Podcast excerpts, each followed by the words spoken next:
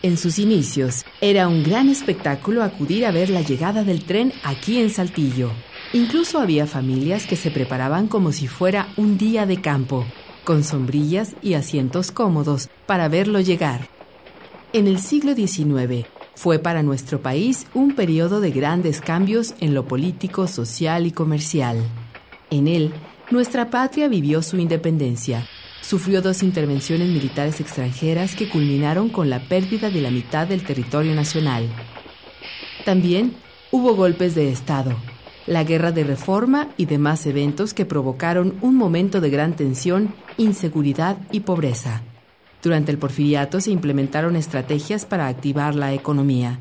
En búsqueda de la inversión extranjera, se dedicaron grandes esfuerzos para crear un clima de estabilidad y se invirtieron grandes sumas en infraestructura.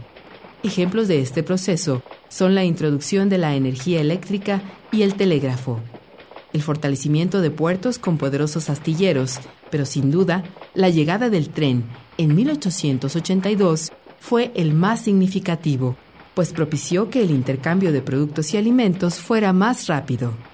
Así esta región del país se conectó rápidamente con el resto de la naciente República Mexicana, Primero llegó el tren de carga.